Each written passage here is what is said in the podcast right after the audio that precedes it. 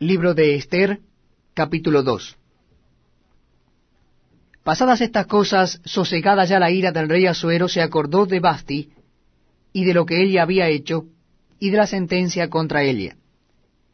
Y dijeron los criados del rey sus cortesanos, Busquen para el rey jóvenes vírgenes de buen parecer, y ponga al rey personas en todas las provincias de su reino, que lleven a todas las jóvenes vírgenes de buen parecer a Susa, residencia real, a la casa de las mujeres, al cuidado de Egay, eunuco del rey, guarda de las mujeres, y que les den sus atavíos.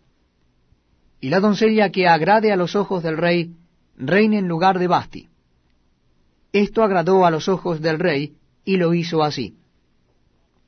Había en Susa residencia real un varón judío cuyo nombre era Mardoqueo, hijo de Jair, hijo de Simei, hijo de Cis, del linaje de Benjamín, el cual había sido transportado de Jerusalén con los cautivos que fueron llevados con Jeconías, rey de Judá, a quien hizo transportar Nabucodonosor, rey de Babilonia.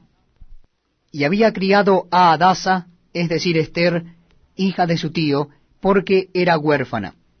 Y la joven era de hermosa figura y de buen parecer. Cuando su padre y su madre murieron, Mardoqueo la adoptó como hija suya. Sucedió, pues, que cuando se divulgó el mandamiento y decreto del rey, y habían reunido a muchas doncellas en Susa residencia real al cargo de Egay, Esther también fue llevada a la casa del rey, al cuidado de Egay, guarda de las mujeres. Y la doncella agradó a sus ojos, y halló gracia delante de él, por lo que hizo darle prontamente atavíos y alimentos, y le dio también siete doncellas especiales de la casa del rey, y la llevó con sus doncellas a lo mejor de la casa de las mujeres. Esther no declaró cuál era su pueblo ni su parentela, porque Mardoqueo le había mandado que no lo declarase. Y cada día Mardoqueo se paseaba delante del patio de la casa de las mujeres para saber cómo le iba a Esther y cómo la trataban. Y cuando llegaba el tiempo de cada una de las doncellas para venir al rey Asuero, después de haber estado doce meses conforme a la ley acerca de las mujeres, pues así se cumplía el tiempo de sus atavíos, esto es, seis meses con óleo de mirra y seis meses con perfumes aromáticos y afeites de mujeres, entonces la doncella venía así al rey. Todo lo que ella pedía se le daba, para venir ataviada con ello desde la casa de las mujeres hasta la casa del rey. Ella venía por la tarde, y a la mañana siguiente volvía a la casa segunda de las mujeres, al cargo de Saas-Gaz, eunuco del rey, guarda de las concubinas. No venía más al rey salvo si el rey la quería y era llamada por nombre. Cuando le llegó a Esther, hija de Abiail, tío de Mardoqueo, quien la había tomado por hija, el tiempo de venir al rey, ninguna cosa procuró, sino lo que dijo Egay, eunuco del rey, guarda de las mujeres. Y ganaba Esther el favor de todos los que la veían.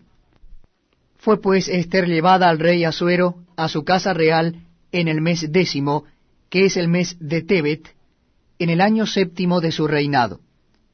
Y el rey amó a Esther más que a todas las otras mujeres, y halló ella gracia y benevolencia delante de él más que todas las demás vírgenes, y puso la corona real en su cabeza, y la hizo reina en lugar de Basti.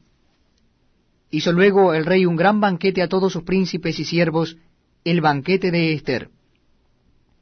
Y disminuyó tributos a las provincias, e hizo y dio mercedes conforme a la generosidad real. Cuando las vírgenes eran reunidas la segunda vez, Mardoqueo estaba sentado a la puerta del rey. Y Esther, según le había mandado Mardoqueo, no había declarado su nación ni su pueblo, porque Esther hacía lo que decía Mardoqueo como cuando él la educaba.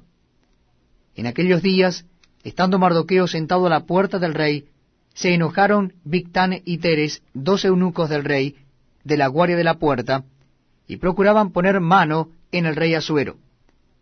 Cuando Mardoqueo entendió esto, lo denunció a la reina Esther, y Esther lo dijo al rey en nombre de Mardoqueo. Se hizo investigación del asunto y fue hallado cierto,